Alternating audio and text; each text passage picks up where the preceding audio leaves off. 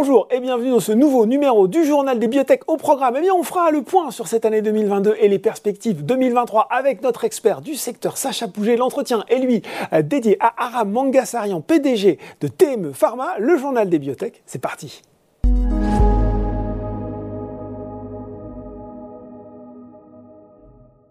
Et il est là pour notre point d'actu de rentrée en pleine forme, prêt à croquer 2023. Notre expert des biotech, Sacha Pouget, fondateur de Biotech Bourse et associé au sein de Biomed Impact. Bonjour Sacha. Bonjour Laurent. Bah, bonne année 2023, c'est vrai qu'on s'est pas revu. Merci, bonne santé également. Alors, bah, justement, les débuts d'année, c'est l'occasion de faire un petit bilan perspective euh, de l'année écoulée pour le secteur des biotech et puis aussi de ce à quoi on peut s'attendre en 2023. On va commencer euh, à dérouler le, fil rouge hein, qu'on a égrené tout au long de l'année en commençant par les euh, performance 2022 au risque de vendre la mèche.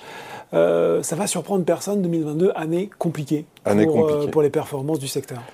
Tout à fait, une année même qu'on pourrait qualifier de décevante Ouais. au regard du fait que l'ensemble des biotech et medtech qui regroupent 80 sociétés qui sont cotées sur la place de Paris ont perdu 40% en moyenne. Alors, les biotech ont été euh, davantage sanctionnées, elles ont perdu en moyenne 50%, Mm.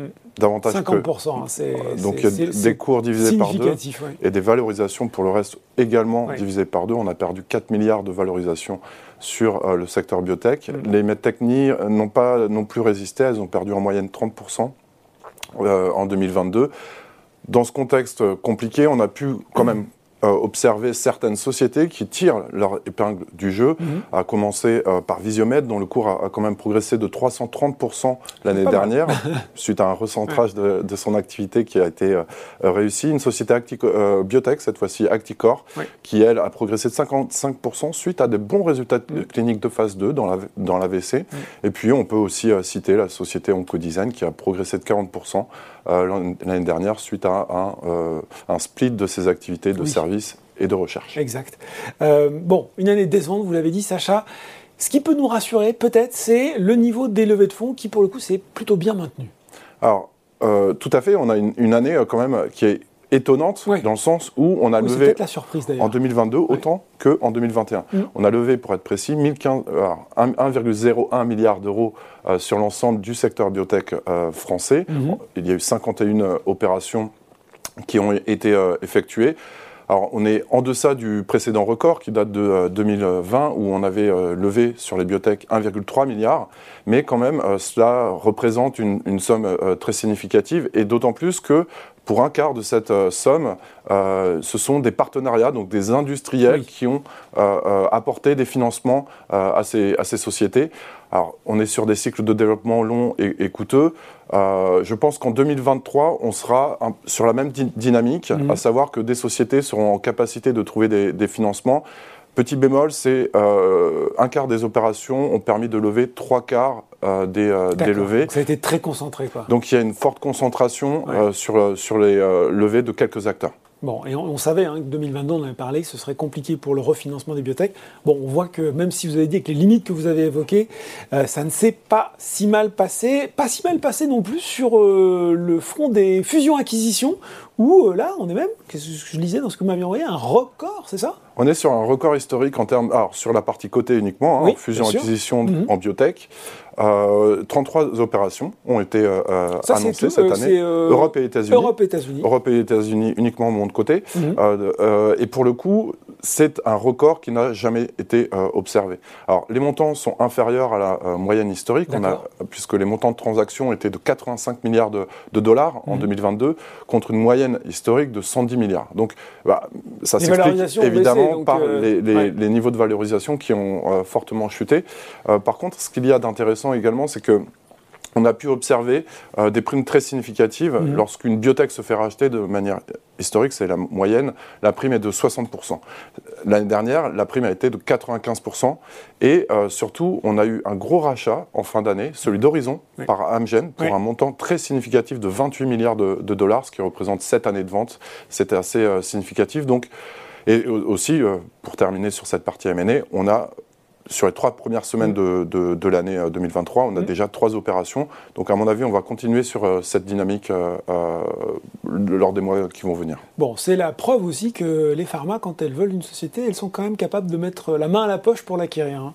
Euh, bon, On referme cette année 2022, il est temps de passer maintenant à 2023. Quelle euh, perspective pour l'année qui arrive? Et on s'est dit, tiens, ce serait bien de regarder les, les domaines, les aires thérapeutiques qui, bien sûr, vont être scrutés par les investisseurs.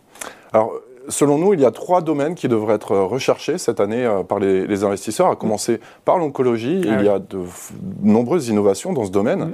On est Ça l'était déjà en 2022, ce sera encore en 2023, sans doute en 2024, je pense qu'on ne vend pas la mèche. Oui, très clairement, mais parce que ces innovations ont apporté des thérapies ciblées mm. euh, et surtout, il y a beaucoup de rachats et, également et beaucoup de partenariats sur mm. euh, cette aire thérapeutique. Et en France, on a la chance de pouvoir bénéficier aussi d'acteurs reconnus et très spécialisés dans ce domaine. on a par exemple Inat, Pharma, on a également Selectis, on a également Transgène, on a euh, aussi euh, Onxeo, mm. euh, des sociétés donc qui sont bien armées pour, on va dire, être dans le viseur des, investisseurs en, cette année.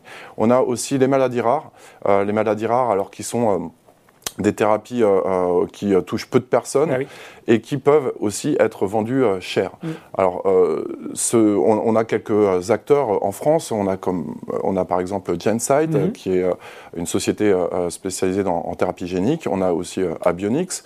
Et pour finir, un troisième domaine aussi qui devrait être recherché par les investisseurs en 2023. Il s'agit des neurosciences.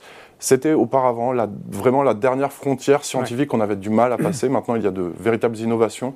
On a eu un, médicament qui a été reprouvé dans la maladie d'Alzheimer, ce n'était mm. pas arrivé depuis 20 ans, mm. euh, par Biogène euh, l'an passé. Et je pense que euh, ce domaine va être intéressant à scruter. Il y a beaucoup de fonds aussi aux États-Unis qui, qui, se lancent. Il y a eu aussi des sociétés qui, sont, qui essayent d'innover dans les psychédéliques, etc. Donc les neurosciences euh, sur la place de Paris, il y a aussi certaines sociétés qui sont spécialisées. alors il va falloir que vous me donniez les noms, je ne les ai pas forcément. Alors, par exemple, il y a Ailis Pharma, c'est une société qui s'était faite introduire euh, euh, l'an passé. On a aussi Terra Nexus ou encore Medincel aussi qui innove beaucoup dans ce domaine. On retient l'oncologie, les maladies rares, les neurosciences à regarder en 2023 quand on est investisseur. Voilà pour les domaines attendus, les catalyseurs de cette année, là, les grands rendez-vous qu'il va falloir se fixer là aussi avec peut-être un prisme un petit peu plus particulier, bien sûr, pour la France, Sacha. Tout à fait. Euh, disons que ça sera animé, ça, c'est la, première réponse. Ce sera animé, à commencer par euh, GenFit, euh, qui est une société alors, qui avait un programme dans la. Mm. les maladies du foie sont très regardées en ce moment aux États-Unis depuis le deuxième semestre de l'année 2022. Il y a eu un petit désamour, peut le dire, Sacha. Il y a, il y a eu un très grand intérêt, puis un désamour, et là, ça, ça revient, c'est ça? Tout à fait. Il y a eu la période 2014-2018 où vraiment les, sociétés étaient vraiment recherchées par les investisseurs dans la mm. nage, dans les maladies du foie en général. Et puis 2018-2021, c'était bah, le retour, on va dire, de, de, la version risque. Des déceptions et, des déceptions. Voilà. Euh, alors donc Genfit va publier des résultats de phase 3 dans la PBC, dans le courant du premier. Donc, euh, la cholangite biliaire primitive, hein, voilà. C'est bien cela, la, PBC, euh, qui, est, qui, est, le programme phare de Genfit du reste. Et il y a aussi une, une autre société euh, française, alors Acticor, euh, qui va publier des, mmh. résultats de phase 2 euh, dans, la, dans l'AVC au deuxième trimestre, mais aussi au, troisième trimestre. On a une, maladie, une société qui est spécialisée, enfin en, partie dans la mmh. NASH, Inventiva, qui va publier au cours du deuxième semestre de 2023 justement des résultats de phase 2 avec son lanifibranor dans la NASH. Et puis on a aussi Medincel, on en parlait tout à mmh. l'heure, qui attend une autorisation de mise sur le ah marché aux États-Unis de son programme dans la schizophrénie dans le courant de l'année. Donc c'est aussi un, titre à, suivre. Avec son partenaire, un Israël Teva. Tout à fait, euh, qui est partenarisé avec euh, euh, Teva. On a Osé Immuno aussi qui va publier. Mhm deux résultats dans l'oncologie euh, euh, cette année. On a Transgène qui, elle, va euh, publier tout au long de l'année trois résultats cliniques attendus ah, également dans l'oncologie. On a Valneva qui va être aussi scruté cette année après la déception malheureusement dans le Covid en 2022. On attend des résultats de phase 3 sur son composé, le VLA 1553 dans euh, euh, le chikungunya. Ce devrait être annoncé dans le courant du premier semestre 2023. Eh bien, dis donc, effectivement, Sacha, on ne va pas s'ennuyer sur cette année qui arrive. Il va falloir que vous reveniez euh, souvent pour faire le point avec nous sur l'évolution du secteur. Merci beaucoup. Merci, Laurent. Tout de suite, dans le journal des bibliothèques, c'est l'interview.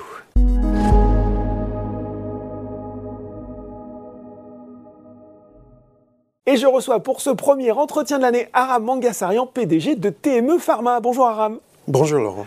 Alors, pour ceux qui l'auraient manqué, durant une année 2022 riche en événements, euh, TME Pharma, c'est depuis juillet dernier le nouveau nom de Noxon Pharma, biotech allemande cotée à Paris et spécialiste euh, de nouvelles thérapies dans le traitement des cancers en ciblant le micro-environnement tumoral. Petit rappel, voilà, Aram, vous étiez venu sur le plateau du journal des biotech en 2019. Euh, vous aviez d'ailleurs très bien expliqué à l'époque la science qu'il y a derrière, votre biotech. On va pas le rappeler aujourd'hui. On va plutôt revenir sur l'actualité récente. On va prendre un petit pas de côté, faire un petit pas de recul. On va revenir en juin juin de l'année dernière, 2022, avec la publication des données principales de l'étude Gloria qui évaluait l'association de Noxa12, votre produit, avec la radiothérapie dans le traitement du glioblastome de première ligne. Est-ce que vous pouvez nous rappeler en synthèse les enseignements à retenir de ces résultats? Tout à fait, Laurent. Euh, alors en juin, on a publié, comme vous, vous le disiez, les résultats dans chez les patients atteints de glioblastome, mm. du traitement avec la radiothérapie associée avec notre médicament, le Noxa 12. Ce qui était frappant, c'est que sa capacité de euh, diminuer la taille des tumeurs dans presque tous les patients. Donc 90% des patients dans une cohorte de 10, tous euh, avec des, tumeurs restant après la chirurgie maximale et tous euh, ayant des marqueurs mm. indiquant qui sont résistants aux chimiothérapies standards. Donc euh, là, 90% réduite, donc 40%, pas plus que 50%. Donc des résultats super encourageants. moi, je le dis comme ça, mais... Euh, et euh, pour contexte, donc on a une cohorte de 20 patients à, à dans des hôpitaux dans l'étude. Et là, la réponse en termes de réduction de plus que 50% est que dans deux patients, donc 10%. Donc il y, a vraiment une, différence majeure. Bon, une différence majeure, ça sont les résultats de juin. Et puis maintenant, il y a des euh, phases d'expansion de ces essais où vous testez Noxa 12 en radiothérapie, en combinaison avec d'autres actifs. Euh, on peut parler peut-être euh, de euh, Gloria, donc Noxa 12 cette fois-ci avec euh, la radiothérapie et un inhibiteur de point de contrôle, Ketruda. Quels sont les objectifs poursuivis avec cette, cet essai spécifique? Bah, Quelque chose qu'on a remarqué lors de la première partie de Gloria, mm. on avait quelques échantillons des tumeurs qui étaient prélevés lors du traitement. Oui. Hein. et ça nous a montré qu'on avait une infiltration des cellules euh, cytotoxicité, une partie du système immunitaire qui attaque les tumeurs, euh, qui n'est pas normalement, normalement là. D'accord. Donc il y avait une augmentation dans un patient de 10 fois. Mm. Euh, et ce qui est impressionnant encore plus, quand on regarde dans les tumeurs, mm-hmm. les cellules qui, qui, prolifèrent, un parmi 10 était un cellule T activé. Donc c'est vraiment pas ce qu'on attend à voir. Donc, on sait qu'il y a plus de barrières contre le système immunitaire. Ça, ça veut dire que la tumeur résiste en fait, hein, c'est ça? Même si on a toutes ces cellules là, donc euh, ça valait la peine de tester un inhibiteur de point de contrôle. Donc si je comprends bien, pour, pour faire simple, c'est une façon d'augmenter encore peut-être l'efficacité du traitement en, voilà, en, essayant de, euh, bah, finalement de vaincre les dispositifs de défense que la tumeur met en place. Voilà. voilà. Donc l'idée d'origine, c'est que la radiothérapie détruise les vaisseaux. Oui. Euh, Noxa 12, on sait bien, ça bloque la réparation par une des voies majeures pour les tumeurs. Là, on n'était pas sûr qu'on allait euh, faire entrer les systèmes immunitaires en plus dans le cerveau, comme c'est une zone privilégiée, mais c'est le cas. Donc ça, ça, vaut, la peine de, ça vaut la peine plutôt de, de tester, l'inhibiteur de point de contrôle. Bon, un peu plus proche de nous, euh, vous avez présenté en novembre dernier, à l'occasion de la réunion annuelle de la Society for Neuro-Oncology, on est toujours en 2022, euh, des données intermédiaires additionnelles sur des données à 6 mois. Là, c'est en combinaison avec Avastin, si je ne raconte pas de bêtises. C'est ça. Voilà. Euh, qui montre, de ce que j'ai compris, que les effets du traitement se prolongeraient dans le temps, c'est ça? Exact. D'abord, on avait un taux de réponse radiologique des réductions des tumeurs par 50% en plus de 100%. Mhm. Donc, tous les tumeurs frappées par la radiothérapie, dans la présence de Noxa 12 et de bevacizumab ou Avastin, sont réduits par plus que 50%. Bon, 100% réduit de plus de 50%. C'est C'est des beaux résultats. c'est Ouais, impressionnant. ouais. Après, un des patients, malheureusement, il est- mort maintenant, euh, a eu une métastase dans le liquide céphalarachidien. Mhm. On ne peut rien faire parce que la radiothérapie ne touchait pas cette, cette zone-là. Cette zone-là, oui. Mais les autres, ils étaient stables, euh, Mm. dans une bonne condition clinique, à six mois, tous. Donc, avec ça, ça c'est ça, c'est une durabilité Oui. avec une qualité de vie, ce qui est très important. Donc, on a suivi la qualité de vie Oui. et la fonction neurologique. La qualité de vie s'est améliorée pour la vaste majorité des patients. On a même eu une un patient euh, qui a cassé euh, sa pompe d'administration de médicaments en faisant de l'équitation un peu trop énergique. Donc, donc la vie continue. C'est le meilleur résultat qu'on puisse espérer. patients. Oui, Ouais. c'est ça. Donc ça. on a six mois et l'histoire continue puisque je crois qu'en avril, deuxième trimestre de cette année 2023, on attend cette fois-ci des résultats à 12 mois. Qu'est-ce que vous attendez de ces résultats? Que, que, que vous continuez à tirer le trait finalement de l'efficacité et de la poursuite de l'efficacité dans le temps? Oui, c'est ça l'idée. Il faut suivre maintenant. Oui. Il faut démontrer que le- on sait qu'il y a une bonne corrélation Mm. entre le, le taux de, de survie sans progression à six mois Mm. Et la survie. Ça s'est montré par plusieurs études. Donc là, c'est cohérent Mm. avec une survie euh, plus longue que ce qu'on a eu avec l'anoxa 12 plus la radiothérapie seule. Mm. Hein. Donc qui était à 12 12,7 mois. Donc, comme, comme vous disiez, on va continuer à tirer les traits avec le temps. Euh, mais aux 12 mois, on espère avoir un taux de, de survie euh, bien au-delà de 50%. Bon, alors les gens qui nous regardent se disent, bon, c'est intéressant, j'ai donc euh, cette étude Noxa 12 plus radiothérapie, j'ai l'extension, j'ai des combos avec Ketruda, avec Avastin, euh, j'ai des résultats encourageants, mais c'est quoi la suite? Comment maintenant, à partir du moment où on aura ces résultats à 12 mois, j'imagine que vous allez continuer à les suivre dans le temps, mais quelles sont les grandes prochaines étapes de développement de Noxa 12 Donc, d'abord, euh, il faut qu'on parle avec les autorités réglementaires. Ouais. Le, le glioblastome, c'est une maladie qui, pour, pour laquelle il n'y a pas de bon traitement aujourd'hui. Hein. Le taux de survie à 5, à 5 ans, c'est de 4%. Ouais. Donc le pronostic est, est véritablement euh, voilà, très, très, très, très dur. hein. Exact. Mm. Donc, euh, il y, a, il y a de la flexibilité euh, si on arrive avec des bonnes données. Donc, il faut avoir le, le survie à un niveau mature, Mhm. donc pour avoir une bonne idée, c'est quoi la survie médiane ou moyenne de, de nos patients. Après, la prochaine étape va certainement être une étude randomisée D'accord. peut-être petite pour répondre à plusieurs questions avant de se lancer dans une étude plus grande Mm. ou euh, peut-être une étude qui peut adapter euh, en fonction des résultats préliminaires Mm. à une étude pivot. Que, quand vous dites petite, c'est quoi? C'est sur 10, 20 patients?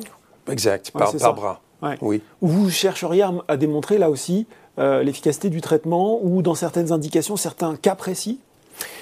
Pour le moment, euh, on s'est cantonné à des patients qui ont des tumeurs résiduelles Oui. après la chirurgie Mhm. pour qu'on peut voir, on puisse voir tout de suite Mhm. quel est l'effet. Est-ce que c'est bénéfique, oui ou non? Et les patients euh, pour lesquels le, le chimiothérapie standard ne marche Ne pas. marche pas, ne fonctionne pas. Et comme ça, en fait, euh, on peut proposer un- une, une thérapie Mm. euh, sans chimiothérapie standard, qui, qui a un, bon effet. euh, quand on la lève, ça, ça élimine beaucoup d'e- d'effets secondaires. Bon.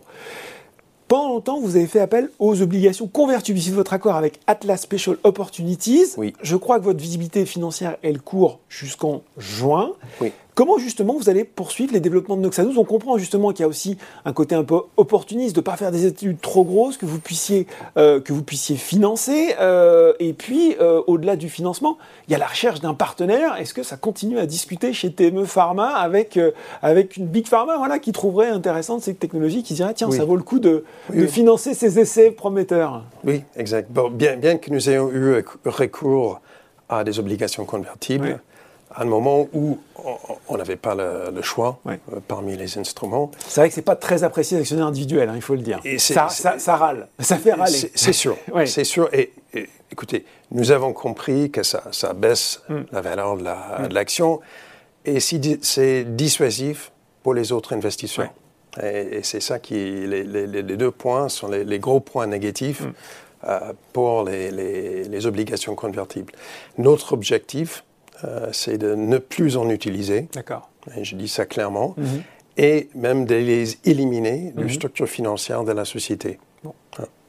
Alors, comment financer? Eh oui, une fois qu'on a dit ça. voilà. Après, euh, on est en discussion active avec plusieurs structures et d'opportunités différentes. D'accord. À la fois avec les investisseurs pour les ramener euh, en, éliminant l'obligation convertible, mhm. ce qui est très important, et aussi des, des, autres idées plus importantes euh, plus pour la société en termes d'effets mhm. pour le futur, euh, des partenariats et ou des fusions et acquisitions. Bon. Donc, plein de choses en, en discussion active aujourd'hui. Euh, il faut suivre. Bon, eh ben on va suivre. Alors, euh, si on regarde justement les temps forts de 2023 pour les investisseurs qui nous regardent, qu'est-ce que ça va être? On a déjà parlé un petit peu, des, un petit peu des, résultats à 12 mois qui allaient tomber bientôt. Quels sont les, les autres grands rendez-vous que vous donnez aux investisseurs sur cette année 2023 bah, Même avant ça, euh, on, va, on va toucher aux résultats de 10 mois. Et pourquoi 10 mois? 10 euh, mois, c'est la survie médiane anticipée des patients mm. euh, au profil que nous avons recruté dans l'étude. Mm. Donc, si on a un taux de plus que 50%, c'est déjà une réussite. Hein. parce qu'on a fait vivre plus longtemps que mm. prévu. Après 12 euh, mois, bien sûr, un an, et ainsi de suite. Hein. On va continuer cette année de suivre la survie des patients euh, pour moi, chaque mois de gagner pour ces patients, c'est une victoire. Et pour eux aussi. Hein. Et pour eux aussi, surtout si la qualité de vie est bonne. Est au rendez-vous. Oui, exact. Donc, ça, suivi de cette étude, on, va, on va finir euh, les, le dossier pour discussion avec les autorités réglementaires. Mhm. Donc, autre grand rendez-vous pour nous, c'est ce qui sort de ces discussions. Quel est le chemin qui va nous amener le plus efficacement au marché Hein, et il faut l'implémenter. Et pour euh, l'autre indication hmm.